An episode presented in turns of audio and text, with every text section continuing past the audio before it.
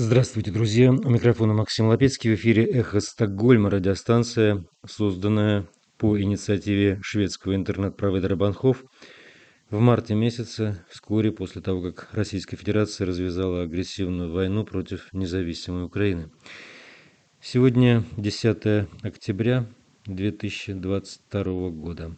В этом выпуске мы глазами советника украинского президента Алексея Арестовича посмотрим на взрыв Керченского моста. А во второй части программы журналист Артемий Троицкий поговорит о новом сильном клипе Noise MC о табакерке для Путина и состоянии русского общества в целом. Но начнем со стрима правозащитника Марка Фейгина с Алексеем Арестовичем и послушаем его мнение и версии о подрыве Крымского моста, главном событии минувших дней. Знаешь, они хотят поинтересоваться, зачем ты взорвал мост. Подожди, Марк, может, тогда ты его взорвал? Почему сразу? А, хорошо, ладно, тогда давай мы обсудим, может быть, и не мы. Да. Но ну, вот смотри. ответственности на, на мои хрупкие плечи. Ну, мы можем тебе позволить иногда такое знаешь, голословное обвинение. Почему Почему Мы столько раз это обсуждали и находились, по-моему, очень резонные твои аргументы о том, что мост они будут защищать, мост крепок и так далее, но многие вещи выявились, что Бог знает, Бог знает, несмотря на то, что неочевидная картина события. Давай поговорим о нем. На твой взгляд, вот меня знаешь, что волнует? Ну, допустим, допустим, устоит версия, что это, хотя и не факт, вообще ни разу, что взорвана была машина начиненная, грузовая машина начиненная взрывчаткой.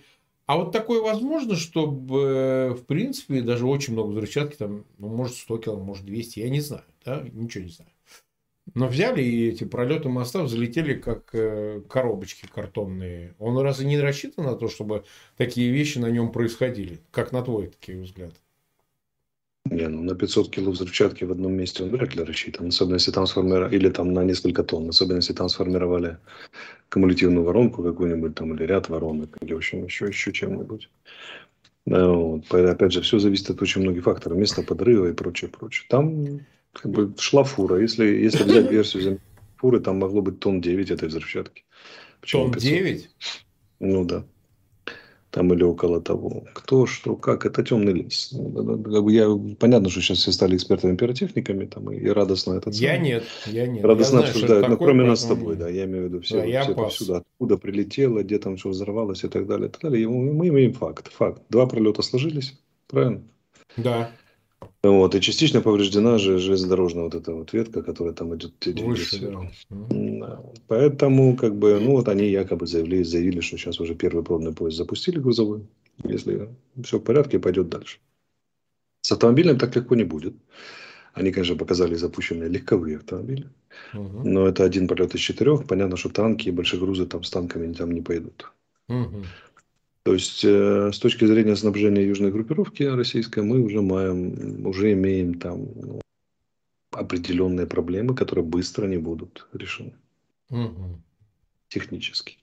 Если сделать по уму, то там вообще дефектация, проверка, анализ и прочее, прочее. Там опоры все эти надо проверять, куда они сдвинулись, не сдвинулись. Ну, конечно. Там же фишка в чем, что у этого моста они неравной длины. Да, да, да. Одна да, такая, одна такая, одна такая и так далее. В общем, и э, куда их там довернуло, как они реагируют, это большой вопрос. Если подойти по-путински, то можно и без дефектовки, без анализа, без всего остального, просто накинуть по покрытие и езжайте. Во-первых, неизвестно, как он себя дальше Да, неизвестно, как он дальше поведет себя, этот мост. В таких условиях, в том числе и под железнодорожными грузами. Но самый минимум мы уже имеем. Это на какое-то определенное время. Там, демонтаж этих оторванных блин, пролетов, потом примонтаж новых чего-то там еще на какое-то время, там 10 суток, недели две, может, плюс-минус, как справиться, посмотрим. Ну, грузооборот упал разиков два, наверное, наверное по самым скромным, чтобы скромно оставаться, что, в принципе, уже неплохое достижение, уже очень серьезно. Но, опять же, вот к вопросу. Э, мы говорили, что его уничтожить очень сложно. Ну, да. вот прямо, условно говоря, доставлено пару тонн взрывчатки там, или около того, прямо на место. И что, уничтожили? Нет, мост не уничтожили, но э, ясно теперь, как он реагирует на в принципе, подрывы, как он реагирует на соприкосновение со взрывчатыми веществами, в каком объеме, ну, более или менее, это тоже своего рода проверка. Знаешь, тоже Антоновский мост по чуть-чуть трогали. Не, безусловно. Как Антоновский в этом смысле показывает себя куда, куда, куда более крепкой и солидной конструкцией, нежели Крымский. Так, по первому взгляду. Ну, то есть Крымский, на твой взгляд, все-таки много украли. И он такой, я бы сказал... Послабее он явно так вот. Я Послабее. Антоновский прилетело, наверное, 140 или 120 химарс. Да. И до сих пор как-то там легковые машины где-то осторожно-осторожно прокрадываются. А тут один бах. Как бы. То есть, таким образом, э, худо-бедно, но это еще одно последствие, выяснилось, что, в общем, при определенном а, воздействии на него он, в общем, не выдержит, пролеты полетят. Я не говорю сейчас основания, опоры. Там, это, опоры полетят. Мы уже видели, да, что полетел. Э, и э, тут интереснее, кто взорвал. Ну хорошо, давайте теперь поговорим сейчас пока кто, но каким-то еще вещам вернем. Все-таки мы слышали версию подалека Михаил, который опубликовал ее, ее сейчас цитируют. То есть ты допускаешь, что при том, что Украина на себя ответственность не берет, а что это ей брать, хочет берет, не хочет не берет, никто не заставит, и почему она, собственно, должна перед кем-то отчитываться. Это, кстати, очевидно. Восемь лет жили, э, э, э, как это они, это, это на, наших там нет, это, их там нет, их там нет, да, а тут от всех требуют авторизации. С чего бы это? Да, война вообще это не предусматривает. Но, на твой взгляд, э, версия его о том, что это выясняет отношения ФСБ и Минобороны. Как тебе? Смотри, сегодня в Москве по некоторым предварительным данным, нуждающимся в проверке, хотели снять Шойгу. Угу. А Шойгу сделал финт ушами и успел назначить, э, как его этого, Колбеса, на С. Суровикин. Суровикина назначить командующим операцией. А разве он назначает командующего операции? Ну, в России ГШ полностью подчинением Министерства обороны, да, в принципе. Так? Да, как бы тут логика понятна. По идее должен президент. Но, но я не исключаю, что сдали директиву, как бы оспорить ее сложно. В общем, оставили до бюрократического там этого бюрократические люфты, и эти люфты обернулись тем, что дивизию Дзержинского действительно подняли и ввели в Москву частично. Э, части военные вокруг Москвы поднимали в высшей степени боевой готовности, но по одним версиям там поарестовывали военных, по другим вообще никого не тронули, проверили готовность, скажем, подобного рода действий. В ближайшие дни это будет понятно, арестовали они, арестовали. А, вот. Тут же интрига в чем? Охрана моста – это ФСБ. Однозначно. Военные к этому не имеют отношения. Да, вот оно как бы ФСБ получила крупнейшую плюху на фоне чего? На фоне уже почти, почти дотянувшихся клыков горлом, горла военных как бы, да, российских. Вот. Сейчас они равно удалились от трона, потому что понятно, что Путин простить не может. Крымский мост – это квинтэссенция его правления. И крымская история – это главное вообще супер. Мост вынят, выти, вытянут как нарратив путинского правления. И как бы подорвать любимую игрушку, да еще в день рождения, ясно, что он как бы слегка, слегка огорчен. И те, кто за это отвечает, там, наверное, имеют бледный вид сейчас. А вот. И самое интересное, практически нет обвинений украинской стороны. Топ дежурное заявление и все остальное серьезных претензий, обоснованных, там, заявлений МИДа, например, еще чего-то, нет, нет в помине. Я так понимаю, что в ближайшее время они будут разбираться, кто взорвал из своих. Угу. И версия будет примерно такая. Я тебе даже могу сказать, до чего они дойдут. Они скажут, что ну, играется 905 год. Проигрыш в войне и часть царской охранки. Да? Решает попугать, ну вот как в статском советнике у Акунина. Э, князь Пожарский, который отвечает за борьбу с революционерами, на самом деле решает использовать революционеров для того, чтобы подхлестывать э, сгнившее и беспомощное, бесполезное э, чиновничество. Вот. И решение будет примерно такое, что часть, часть российской верхушки, имеющая отношение к силовым структурам, позволяющим взорвать мост, решила, решила так, что война проиграна. Фюрер перестал принимать, как это, потерял способность принимать решения. И, и мы не видим выхода из создавшегося положения. Э, основные усилия сейчас надо сосредоточить на борьбу за власть и за собственность самой России, когда фюрер, фюрер уйдет в небытие. Э, вот. И они, вот у меня ощущение, что вот после сегодняшнего дня, что этот, этот подрыв будет водоразделом между внешней ориентированностью России в этой войне на внутреннюю ориентированность в войне. У меня ощущение, что у них, башни начали рушиться внутрь, и их сейчас трезвых людей, которые там есть, сильных людей, да и всех остальных, сильных имеется в виду, да и по характеру, и по, по власти, которую они имеют, и которые не могут распоряжаться, гораздо начала волновать внутрироссийская повестка гораздо больше, чем война с Украиной. Что войной с Украиной перспектив нет никаких, они понимают, что в том или ином варианте они проиграли, а после проигрыша начнется как бы обрушение башен внутри себя. И что с этим делать? Кто что выхватит, кто кого убьет, кто кого посадит, кто кого зачистит в, в эти бесконечные ночи длинных ножей, кто какой кусок собственности, э, собственности сохранит или, или перераспределит. Вот вопросы, которые их волнуют. Я вполне допускаю провокацию крымским подрыв Крымского моста как провокацию одной части Кремля против другой части Кремля. Ну, условного Кремля, да высшего военно-политического руководства России, связанное там с э, запуском каких-то сценариев э, передела собственности и власти внутри самой России. Вот. Мне это гораздо больше похоже на правду, чем на то, что там мужественные украинские разведчики зарядили 9 тонн взрывчатки в грузовик, как бы запустили, запустили и подорвали. Э, вот. При системе контроля, которая там существует, да, и при, при всем остальном. Поэтому, хотя, всякое может быть, трудно сказать. В любом случае, так или это или иначе, не знаю, или третья сила какая-то, или еще что-то. Для меня вот история московская сегодня и вообще вот вялость теряет, даже не сам подрыв.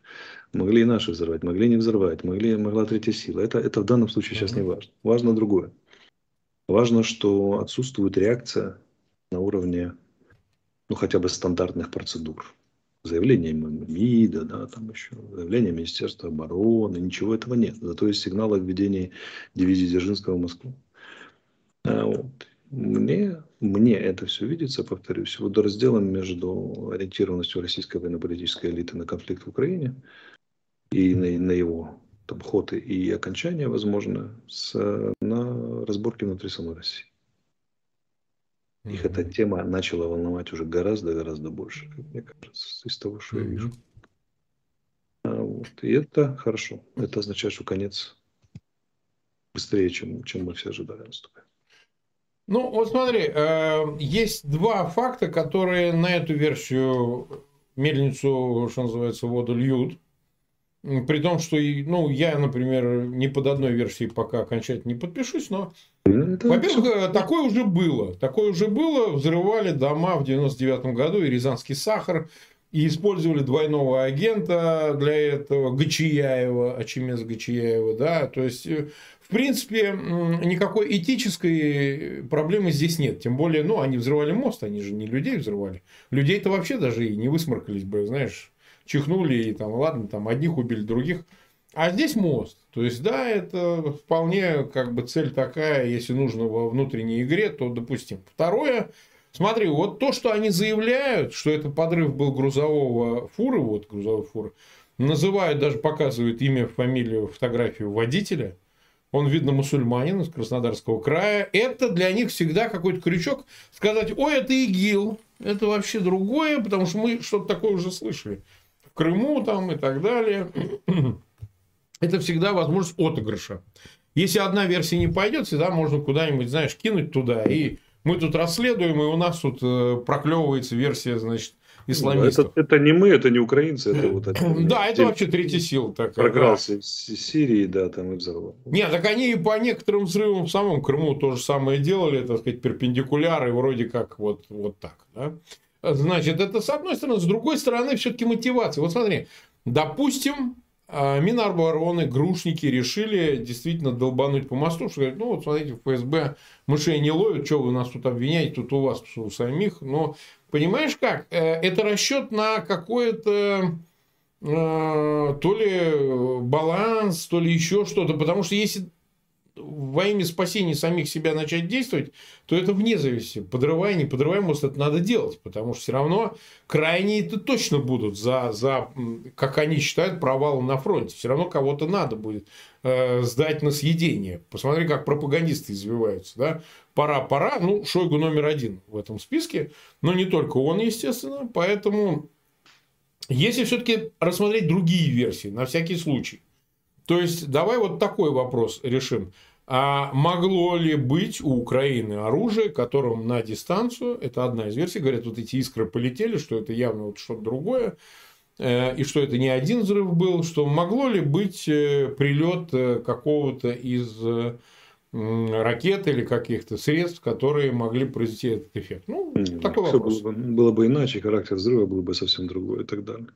А в чем это... разница была бы? В чем? Ну, ты посмотри на объем этого взрыва, какая ракета даст такой эффект. Угу. То есть, э, его масштаб. Совсем другая история. Масштаб другой, направленность другая и так далее. Поэтому, ну и ракета видна. Нет такой ракеты, которая не было бы, прилет, который не был бы виден, скажем.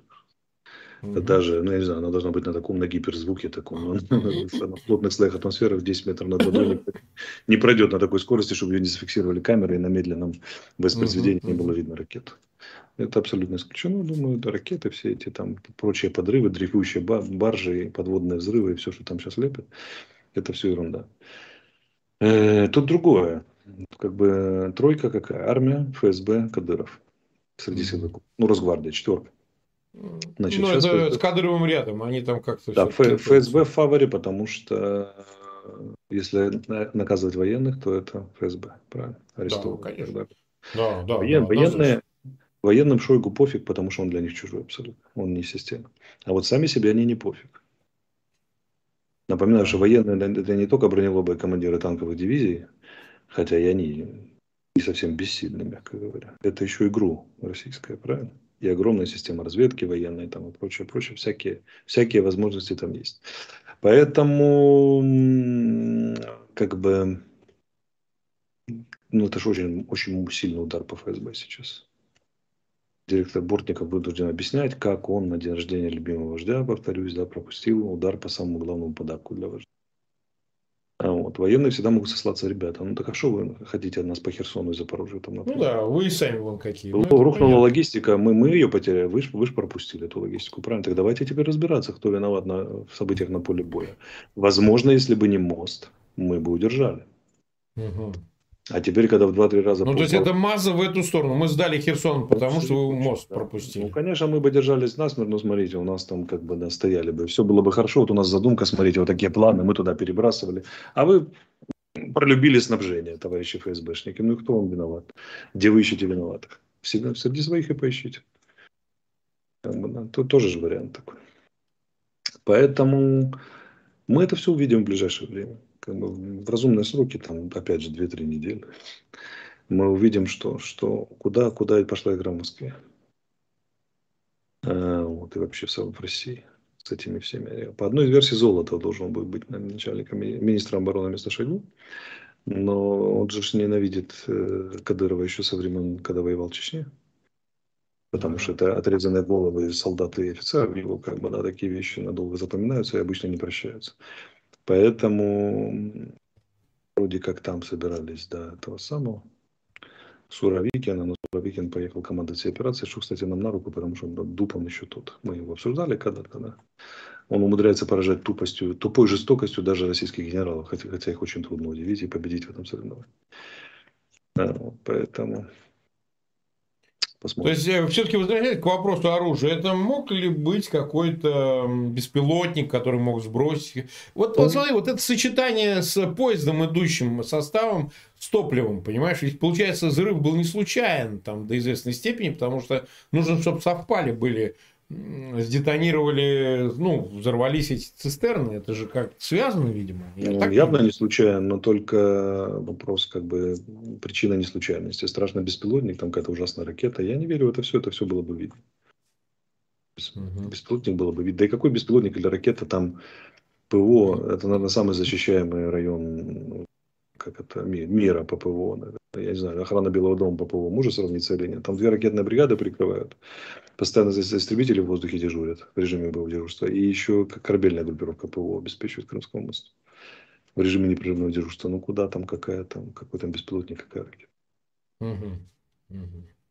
Не, ну хорошо, хорошо, мы просто пытаемся выяснить на будущее. Давай так э, скажем, вот в целом в ряду других событий, потому что и крейсер Москва, и Крымский мост, и и, так сказать, сдача в результате Харьковской операции ВСУ городов Далима наши дальше.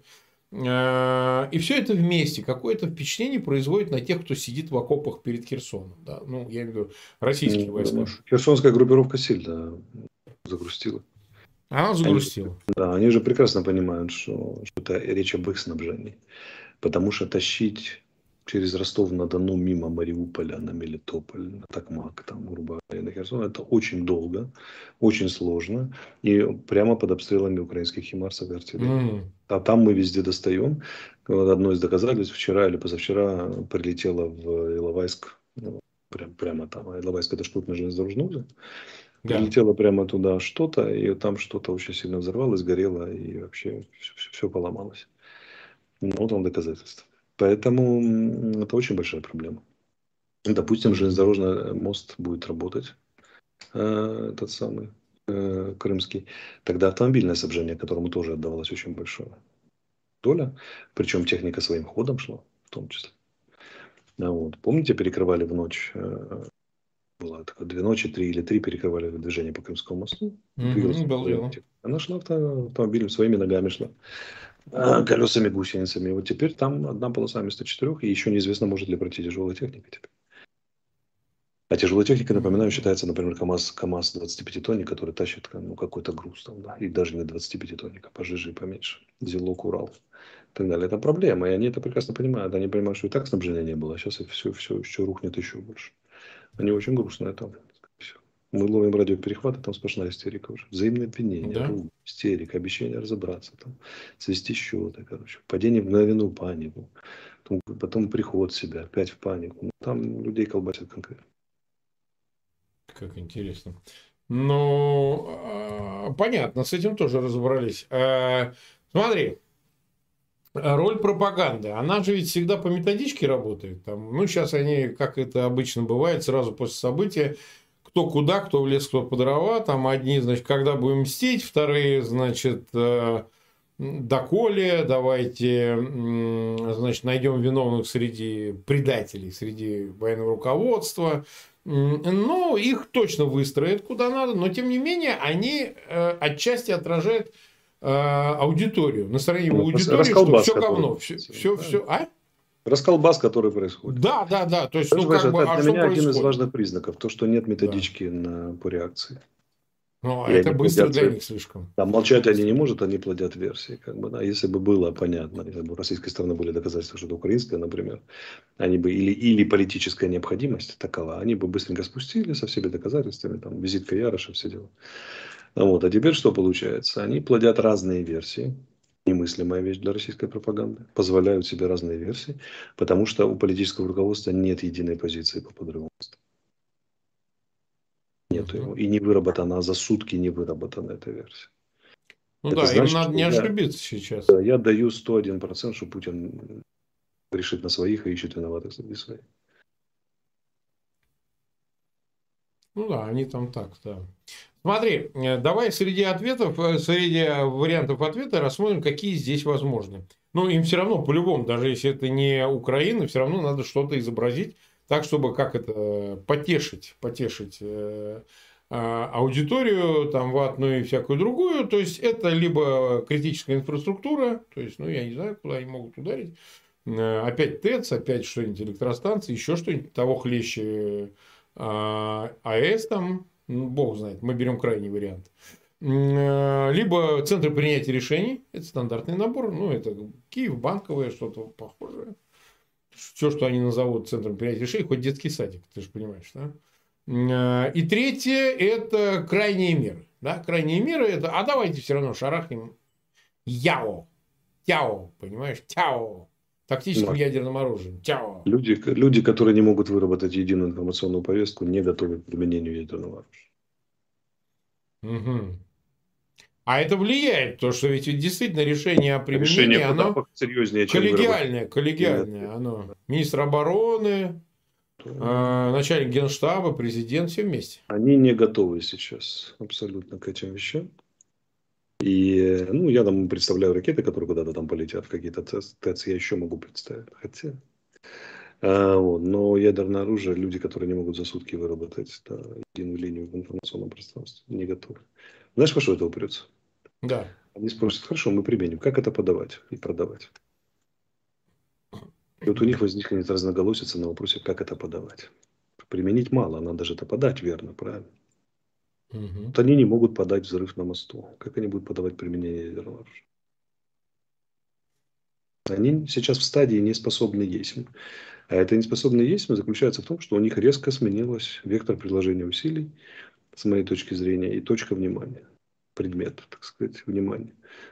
Он резко переменился ситуация на Украинском фронте, внутренние разборки. Что-то там происходит. И это происходит намного важнее для них. Там удержат они Херсон, не удержат Херсон. Это уже очевидно абсолютно. И вот, кстати, добрые люди мне подсказывают. Не все Крымским мостом. Партизаны наши работают. Например, сегодня железнодорожное полотно от Джанкоя в Херсонскую область взорвалось. И запасы из Крыма, которые там и были, не едут уже на, на так самое, Херсонскую область. Партизаны тоже же работают. Опять же, Шайковка, mm-hmm. такой аэродром есть забавный. Там были тушки, такие самолетики Ту-22. Вот они все разлетелись за прошлые сутки. И улетело там, было 27, а улетело меньше 20. Что с остальным? Не знаю. Тоже какая-то злая третья сила вот это взяла и угу. наделала делов. Я тебе скажу, 7 или 9 поврежденных или уничтоженных стратегических бомбардировщиков. Это, это по совокупности это чуть ли не две Москвы и два крымских моста.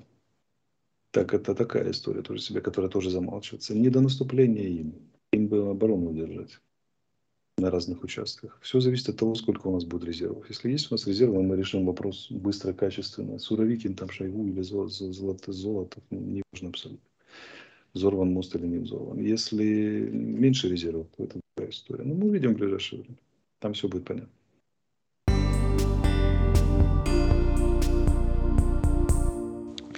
Эфире «Эхо Стокгольма» это был отрывок из субботнего стрима Марка Фейгина с Алексеем Арестовичем, а сейчас другой голос Артемий Троицкий. В эфире АРУ ТВ беседует в программе «Подъё» с Марией Говори и Артемом Остапенко. Нет, ну, ну из МС, во-первых, э, не далее, как вчера, вышел новый видеоклип на совершенно новую песню «Страна дождей» называется песня. Видеоклип, ну, естественно, малобюджетный, вот, но при этом очень выразительная песня сама себе исключительно хороша. Она вот прямо про сегодняшний день, mm-hmm. то есть э, в этом смысле Иван, он э, верен себе, он откликается на все текущие события, откликается, на, на мой взгляд, очень талантливо, очень поэтично.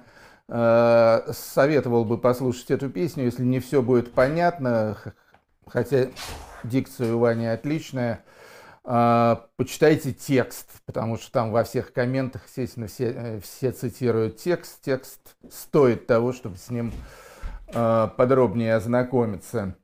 А, значит, вышел этот клип вчера и э, послезавтра, то есть 8 октября, Noise MC со своей группой э, начинают большой концертный тур. Сначала по Европе, а потом и по Северной Америке. Угу. То есть первый концерт будет в Вильнюсе, собственно, по месту проживания, 8 а, числа. И потом пошло-поехало, Варшава, Прага, по-моему, 22 октября Рига, 23 у нас в Таллине они будут в Кэтхаусе. 24 в Хельсинки, ну и дальше там еще куда-то, я уже не помню, Берлины, Стокгольмы и прочие милые местечки. А в ноябре, начале декабря сначала, по-моему, Канада, потом USA. Э, Значит, что мне интересного Ваня рассказал только что. Во-первых, э, состав группы будет уже полноценный, та же самая группа которая с ним играла все последние годы в России. То есть удалось музыкантов как-то так одного за другим разными путями и в разное время вытащить из России. Последние прибывают в Россию буквально завтра. Но я не уполномочен говорить, откуда и каким mm-hmm. образом. А, вот, но, в общем... Э, прибывают из России, вы хотели э, сказать? Прибывают в Евросоюз. А, Евросоюз. Из угу. какой страны, не скажу. Угу. Значит, а, И что еще любопытно, что на этом концерте в Вильнюсе э, появится и Монеточка тоже, Лиза. Лиза тоже там будет, а для нее это будет первое появление на сцене за много месяцев, может, за это время, по-моему, в июне. В июне или в мае у Лизы должен был родиться ребеночек, и он родился. И эта девочка, и зовут ее Нина, и все mm-hmm. с ней в порядке. Более того, эта Нина уже сыграла свою первую роль, будучи совершеннейшим э, там, двух-трехмесячным младенцем в Нойзовском как раз видеоклипе угу. «Страна дождей». То есть там есть э, эпизодик, где Ваня, значит, с такой детской, как она называется, мы это называли кенгуру. Угу. На Такая штука, да, с, вешается на грудь и на пузико, вот, и туда ребеночек. Угу. И вот там вот есть как раз вот Нина в этой самой э, кенгурятнице э, в кадре. Очень молодая актриса. Э, видеоклипа. Да, да, да, молодец, я ему так сказал, рано начинает. Вот, так что э, монеточка 8 числа тоже выйдет в Вильнюсе на сцену, ну а дальше уже Иван поедет один со своей группой, так что э, всем, всем находящимся в Европейском Союзе, а также североамериканских э, пампасах. Вот, очень, очень советую на нойзовские концерты попасть, потому что парень очень хороший, концерты у него всегда э, высокоэнергичные, вообще классные. Но по голосу, вот когда вы с ним говорили, было слышно, что в общем он довольно бодр. Как в целом вы бы э, вы поймали его настроение? Вот я имею в виду всю ситуацию, которая сейчас в мире и в России происходит, насколько он удручен или вдохновлен, наоборот, этим протестом? Какое у него настроение? Я думаю, у всех э, настроение как раз такое достаточно шизофреническое. То есть, с одной стороны, нельзя не быть удрученным тем, что, что вокруг происходит. То есть война, гибнут люди, ублюдок этот э, атомной бомбой грозит. Ну, ну, конечно, ужас происходит в 21 веке. Вот, это с одной стороны. С другой стороны, Ваня был исключительно бодрый, я его прекрасно понимаю, потому что наконец-то соберется впервые за долгое время его полноценная группа, он угу. выйдет на этот тур. А тур на самом деле впечатляющий, то есть там вся Европа и вся Северная Америка.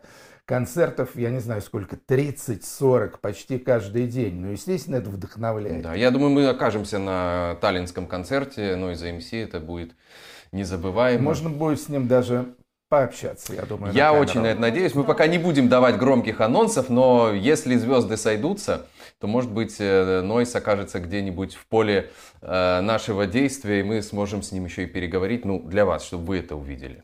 У меня есть э, вопрос по художественной составляющей того клипа, о котором мы сейчас говорили, и конкретно о том моменте, который мы, к сожалению, не сможем сейчас процитировать видео, э, у нас нет такой технической возможности вывести часть этого клипа в эфир, а, но я предлагаю вам заняться литературным анализом э, того момента, где, собственно, он в слинге, вот в этом кенгуру, держит ребенка перед зеркалом.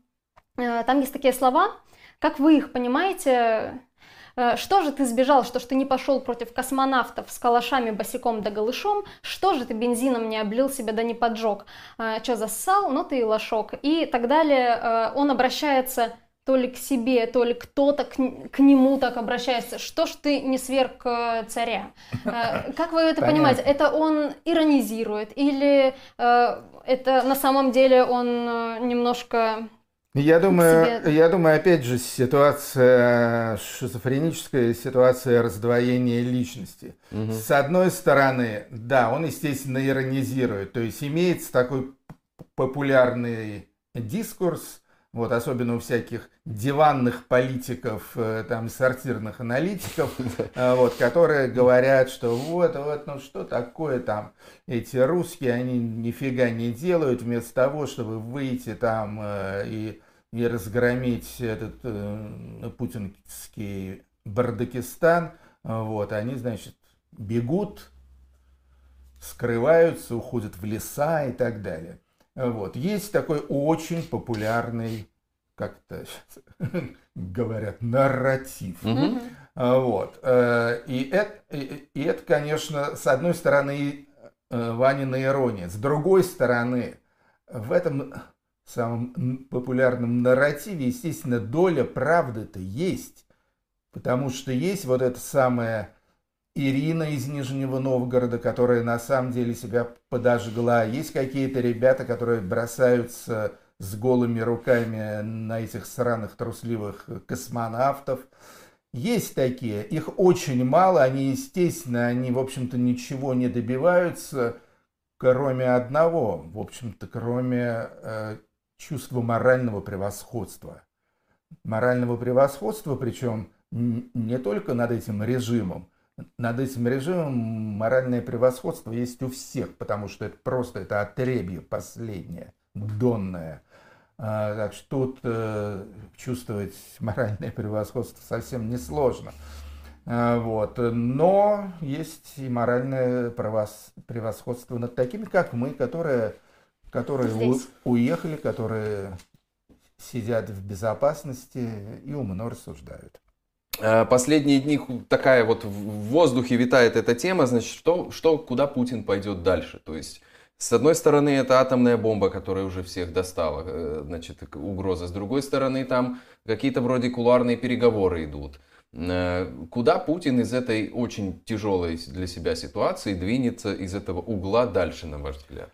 Ну, до сих пор Путин безошибочно принимал самые дурные, самые идиотские, параноидальные решения из, из, из всех возможных. То есть так было и с нападением на Украину, так было и со всеми этими референдумами, mm мобилизацией и так далее. То есть э, встав как этот самый богатырь, mm он не богатырь, конечно, а тля поганая, вот, но встав на перепутье, он безошибочно выбирал самый хреновый путь. Значит, ну, естественно, самый хреновый путь – это использовать ядерное оружие. Вот, как утверждают некоторые там то ли паникеры, то ли хорошо информированные люди, в частности профессор Соловей, э, э, как это называется, стратегическое или какое-то там теоретическое решение о при, применении так называемого ТЯО. ТЯО это не китайское слово, это угу. аббревиатура от тактически легкое ядерное оружие. Угу. То есть это ядерное оружие, но не вот эти вот жуткие там вот эти, э, которые целые страны сметают. А вот, а такой тяо такое, то есть с радиусом действия типа 30-50 километров. Вот, так вот, вроде бы как приняли уже решение, что можно, угу. можно. Вот. Я надеюсь, э, что это, что это не более чем такие сенсационалистские слухи. А, вот, потому что если Тяо каким-то образом э, осуществится, вот, то, конечно, это, ну, это будет уже совсем плохо. То есть это реально начало Третьей мировой войны, потому что после этого американцы сделают то, что они обещают – сделать в этом случае, вот, а именно не прибегая к ядерному оружию, нанести по э, различным российским целям такой удар, что мало не покажется. Ну, то есть можно считать, что Крымского моста уже нет, что его в пыль там сдули. Черноморского флота тоже нет. Ну, я думаю, что есть у американцев и какие-то еще цели на примете. Вот. Путин может вполне их к этому делу сподвигнуть. Вот. А, то есть в логике Путина было бы именно это. Потому что, как я уже сказал, он безошибочно из всех решений принимает самое гнусное. А, вот. Э, но если не это, то я думаю, что, скорее всего, действительно, опять же, как многие э, предсказывают, будет слегка переформулировано э, и цель, и название вот этой самой, как, как там ее называют, спецоперации, угу. и уже будут говорить, что это настоящая война, угу. там, как там говорил Охлобыстин, священная война, угу. отечественная да. война, что-то такое, значит, громкое, э, значит, э, и пафосное. А, И, соответственно, под это дело будут приняты какие-то новые законы и правила. В частности, то, чего все больше всего боятся, что будут окончательно закрыты границы России, по крайней мере, для всех мужчин, или там для всех мужчин плюс лиц там каких-то специальностей, угу. вот, и прочее, и прочее. Мобилизация, соответственно, пойдет вперед ускоренными темпами, и будет э, не 300 тысяч человек, а миллион человек, как опять же ранее многие предсказывали. А, вот, это тоже вполне возможно. Вот, ну, в общем, то есть э, ничего хорошего, естественно, от Путина ждать нельзя. Потому что та война, которая сейчас идет, это его война. Это война Путина. Ну, скажем, про афганскую э, войну никто же не говорил, что это война Брежнева. Не было такого. Политбюро коллективно принимало решение. Да, было войне, коллективное решение. Помимо Брежнева там были еще там всякие и министры обороны, и Суслов, и, и Андропов, естественно. И Косыгин, Подгорный и другие официальные лица, да, да как тогда говорили. Да, да. значит... Э, а это, да, это война Путина, несомненно. Ну, Первая чеченская война тоже. Я не помню, чтобы ее кто-либо называл войной Ельцина. Не было такого, что угу. тоже там был главнокомандующий Громов э, и все прочие, Коржаков. Грачев, и, да, и все. А, да, Грачев. Министр извини, обороны. Конечно, да. да, министр обороны Грачев. Угу. А, вот. А, а это, да, это война Путина. И, конечно же, Путин э, будет за эту войну э, цепляться до последнего, вот, и будет пытаться, значит, что-то повернуть ход событий, а события сейчас явно складываются в пользу Украины, вот, и будет, значит, пускаться во все тяжкие. И в этом смысле единственное, значит, есть такая полупризрачная надежда, что все-таки произойдет э, дворцовый переворот. Угу. Недаром сегодня сайт музеев Кремля выставил накануне рождения Путина фотографию с табакеркой. Табакерка шведская, какого-то там 18 да, века, да. инкрустированная, вот, очень хорошая. Это значит... Аналогия типа, с Павлом Первым. Типа, да, да привет от императора Павла. Угу. А вот, э, ну, если это произойдет, будет хорошо, потому что, то есть, у меня нет, естественно, ни у кого нет никаких иллюзий по поводу путинского окружения, угу. вот, но э, в чем есть полная уверенность, так это в том, что это окружение, конечно, вот такой жестокой пурги, какую метет Путин, она, конечно, этого себе не позволит, а напротив постарается как-то ситуацию смягшировать, договориться с Западом, пойти там на всяческие уступки, компромиссы и так далее, потому что помирать никто не хочет. Но когда он зачитывал свое значит, странное послание и федеральному собранию в том числе, э, перед всеми этими людьми, которые просто покорно ему кивали «хлопай или умри», вот все эти люди, которые побоялись ему возразить, э, когда он просто несет э, такой бред, который ведет всех на смерть, в том числе этих людей, э, обрекает на жесточайшие санкции. Все их семьи сейчас э, под санкциями не могут никуда вылететь, дети перестали учиться и так далее. Они понимают, что они просто гробят свою жизнь, и в то же время они, значит, подписывают, кланяются и свою фамилию вписывают вот в этот кровавый список. Вы думаете, что вот эти люди устроят дворцовый переворот? И еще здесь есть в эту тему вопрос из э, комментариев, как может выглядеть или кем может быть новый герой России, который всех спасет, а может и не России. Типа, как должен выглядеть этот дворцовый переворот? Вот кто возьмет и скажет, слушай, Путин, хватит, давай нет, ну по поводу, по поводу этих самых ребят в каком-то там зале, я даже не знаю, что это за зал был, в Кремле, наверное, да? То есть там же бункер вырыли, что ли? А, значит, э, ну, а чего ты от них э, ждешь? Чтобы там вдруг кто-нибудь один встал в одиннадцатом ряду на тринадцатом месте и заорал, да что ты хуйню поришь, сморчок, Но это же вы сказали, Было бы красиво. Переворот. Да. А, вот. Не я, вы. Дворцовые перевороты делаются не так. И Павла Первого тоже табакеркой замочили не на плацу во время парада, а в камине, которую он да. очень любил, а, а в темной комнате, в интимной обстановочке. Угу. Вот, так что тут э, как раз э, э, я бы сказал, что наоборот очень красноречиво о, о настроениях окружения Путина э, говорит то, как, как все эти люди выглядели. Вы их лица помните? Я там очень унылые, очень Первый печально. ряд, второй Эти ряд, третий ряд, там они все сидят там. Как будто им негде сесть, вот с такие абсолютно лица. траурными лицами, да. вот в полном ужасе mm. и оцепенении. Ни одной улыбки там не было. Потом, по-видимому, им дали команду улыбаться, когда они там на сцене подпрыгивали и, и скандировали «Россия, Россия». А вот, а вообще там, конечно, был полный да, мрак. В том и вопрос, что я смотрю на них, и я не верю, что говорит, они могут да. ударить кого-либо табакеркой. Но ты права. Вся надежда на российскую гимнастику.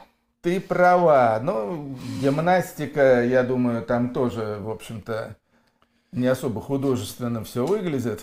А, вот. А, так или иначе, так или иначе, если кому-то вот из этих ребят там представится возможность э, употребить э, табакерку, то я думаю, что очень многие, очень многие бы хотели и были бы рады это сделать. Другое дело, решились ли бы они на это или нет. Вот тут да, потому что, потому что естественно, вот та отрицательная селекция, о которой сейчас очень любят говорить, угу. и надо сказать, э, с полным на то основанием, да. Э, вот, она, как я тут сказал, кстати, в субботу выходит со мной большое интервью в главной здешней газете «Постимес». Да, и на русском, и на эстонском языке. Я там сказал, что вот эта самая отрицательная селекция обычно, обычно э, применяют этот термин э, в отношении народа, что типа народ измельчал, угу. быдло, жлобство, там, ля-ля-ля и так далее. Но дело в том, что эта отрицательная селекция, она точно в той же мере и степени и качестве коснулась так называемой российской элиты – это такие же тупые, бездарные, трусливые и прочие, прочие твари.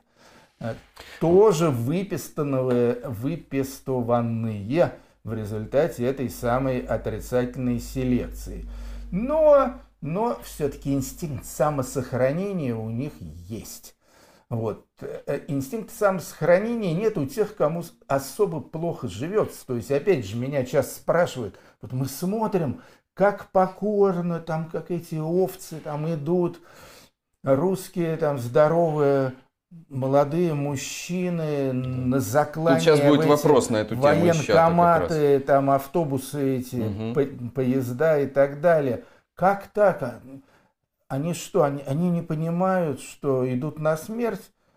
Да нет, они понимают, что очень даже может быть, что они идут на смерть, а вовсе не обязательно, э, значит, на халявную стиральную машину. Но дело в том, что жизнь их настолько ужасна и беспросветна, что, в общем-то, они ею не дорожат. Угу. Жизнью они не дорожат. Им все равно там помирать, не, не помирать, потому что жизнь их настолько хуевая, что, в общем-то, держаться за нее как-то даже смешно. А вот у элиты, вот им есть что терять. У них не покосившаяся избенка и не протухшая хрущевка с потолком 2 метра 60, а у угу. них там всякие хоромы там какой-то, Голиковые и так далее. Но они а же вот. не обезьянки, они, они же не, не какие-то животные, они люди, скорее всего, с высшим образованием многие. Они же понимают, что это война, на них, на то, что они имеют и что им есть терять, повлияет так себе. Почему они тогда не сказали? Они же не просто бычки какие-то. Ты имеешь в виду элиту? Элиты, опять? да. Я говорю, потому что они трусы. Неужели от трусости они можно конченые, делать настолько... Они конченые трусы. Но, в отличие от тех, кто идет в качестве пушечного мяса, вот, им есть что терять. Вот поэтому есть легкая надежда, что кто-то из них сможет э, глубоко вздохнуть, э, трусость свою, значит, загнать куда-то там в уголок подсознания угу. и взять в руки табакерку. Вот. Надежда, я повторяю, призрачная, но она есть. Вас спрашивает Николай Комаров в нашем чате. Кстати, вы можете тоже задать вопрос и обязательно поставьте лайк, если вам нравится то, что вы смотрите сейчас, тогда зефирок станет больше э, у нас на столе. Николай Комаров спрашивает, Артемий, вы как экс-главный редактор журнала Playboy должны знать, почему русские женщины с такой легкостью или иногда охотой отправляют мужчин на войну? Ну, к плейбою это, я думаю, большого отношения не имеет. Но сформулировано Как красиво. знаток женской анатомии. Э, Причем тут анатомия? Нет. Ну, тут, в общем, тоже все понятно.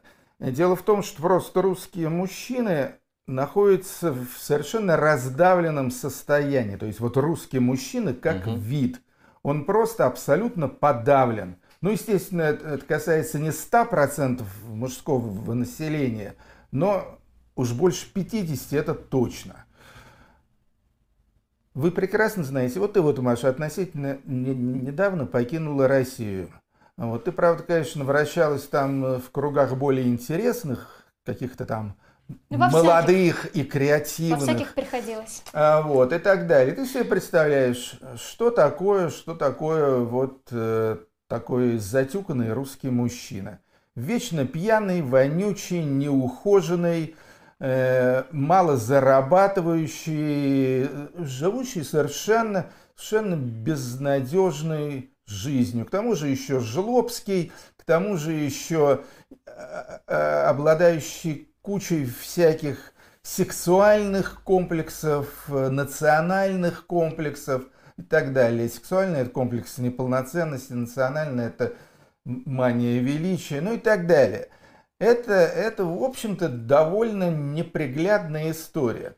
Русские женщины, я высказываю свою теорию, но, в общем-то, угу. она во мне укоренилась уже много десятилетий назад. Русские женщины, в принципе, гораздо лучше в массе своей, опять же, повторяю, чем русские мужчины. Потому что у русских женщин, ну, по крайней мере, у большинства из них, имеются хотя бы материнские инстинкты, их что-то все-таки поддерживает на, на плаву и угу. не дает им окончательно опуститься. Я думаю, что это в первую очередь дети, забота о детях, забота о, о семье, опять же, вот об этом вечно пьяном уроде, который сейчас там сидит на диване, пьет пивасик, значит, и, и смотрит Соловьева. А, вот. Все-таки какая-то миссия у русской женщины осталась. Ну и потом русские женщины красивые, тут тоже ничего не скажешь. Поэтому, кстати, русские женщины всегда за границей были несравненно более конвертируемы, да, чем русские мужчины. То есть Russian girl, русская жена, там хоть трофейная, хоть какая, это, в общем, это, это бренд. Русский мужчина – это антибренд везде. Хм. Так что а вот русские вот... и украинские женщины в этом смысле, э, это разные сейчас бренды стали, на ваш взгляд? Или это все-таки смежные какие-то бренды, если мы Нет, так, в таких это... категориях будем говорить? Бренды, может, и, смеж... Э, и смежные, тем более, что, в общем-то, э, в России женщин с украинской кровью всегда было очень и очень много. А, вот. А, но это разные бренды, это разные бренды. Я вообще очень большой поклонник украинских женщин. Были у меня украинские подруги, я их невероятно ценил. А, вот. Ну, думаю, что сейчас, конечно, женщины русские и украинские окончательно разбрелись по разным углам. Одна в, си... в синем углу, другая в красном. Вот, и перчатки на руках боксерские. А, вот. Но это, конечно, скорее плохо, чем хорошо. А, вот. Э, но на твой вопрос я, по-моему, ответил. Да, есть Насчет, еще э, из чата вопрос. Ну, давай, да, Маша, да, мужчин, вы сказали, русских. Знаете, вот народ серно мудр, я слышала такую мотивацию среди вот, наверное, того контингента, о котором вы говорите, что они не идут просто из-за того, что жить не хочется, а ну, тут хотя бы есть шанс э, выжить. Но можно, в принципе, я не знаю, э, заняться дефинистрацией, так сказать э, поприличнее, цензурно, чтобы можно было найти. Что такое? Я не знаю Ну, когда слова. из окон выпрыгивают. А, О, боже. А, в общем, есть такая мотивация, слыхала я, что мужчины догадываются некоторые, что если Россия проиграет в этой войне, хотя уже проиграла, всем это понятно, но вот если вот прям совсем проиграет, то в России настанет просто кромешный ад. И у них единственная мотивация, я сделаю хотя бы хоть что-то, чтобы э, в России... Нет, нет, я думаю, это глупая аргументация. Вот, я так думаю, что всякий нормальный мужчина думает, ну, стал бы, по крайней мере, думать совершенно иначе, что если эта война закончится поражением России, то есть хоть какие-то надежды на позитивные перемены. Потому что если бы, вот если себе представить, что Россия в этой войне победит, вот это, угу. вот это точно будет ад кромешный, то есть это будет реальная Северная Корея на 11 временных как шутит, поясов. Россия войдет в состав ДНР, да? Да, так что, так что наоборот, я считаю, что э, я к тому, полное, что полное поражение России в этой войне это лучик надежды для тех, для тех, кто хотел бы, чтобы жизнь как-то изменилась в лучшую сторону.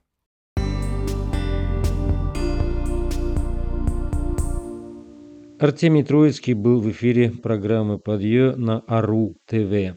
Наша передача подошла к концу. Напомню, что «Эхо Стокгольма» можно слушать помимо подкастов в SoundCloud, Apple Podcast и Telegram на коротких волнах в диапазоне 31 метра на частоте 9670 кГц по вторникам и субботам в 10 вечера по Киеву и Москве. И под финал у нас Noise MC «Страна дождей». До свидания.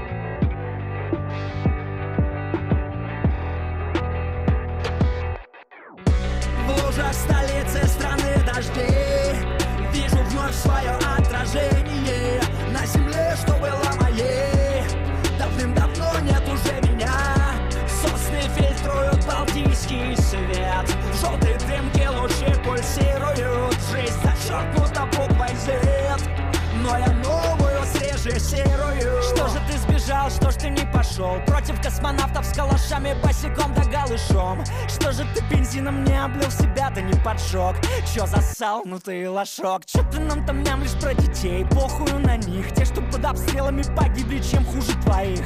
Хочешь стать хорошим русским, полежи в гробу. Не хватайся за шасси, свергай талибов, поезжай в Кабул.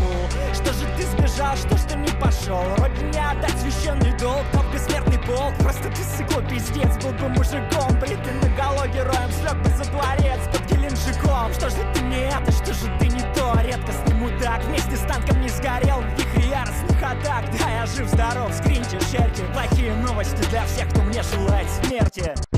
В лужах столицы страны дождей Вижу вновь свое отражение На земле, что было моей Давным-давно нет уже меня. Сосны фильтруют балтийский свет. В желтой дымке лучи пульсируют. Жизнь зачеркнута буквой Z. Но я новую срежиссирую лужах столицы страны дождей Вижу вновь свое отражение. Земле, что была моей Давным-давно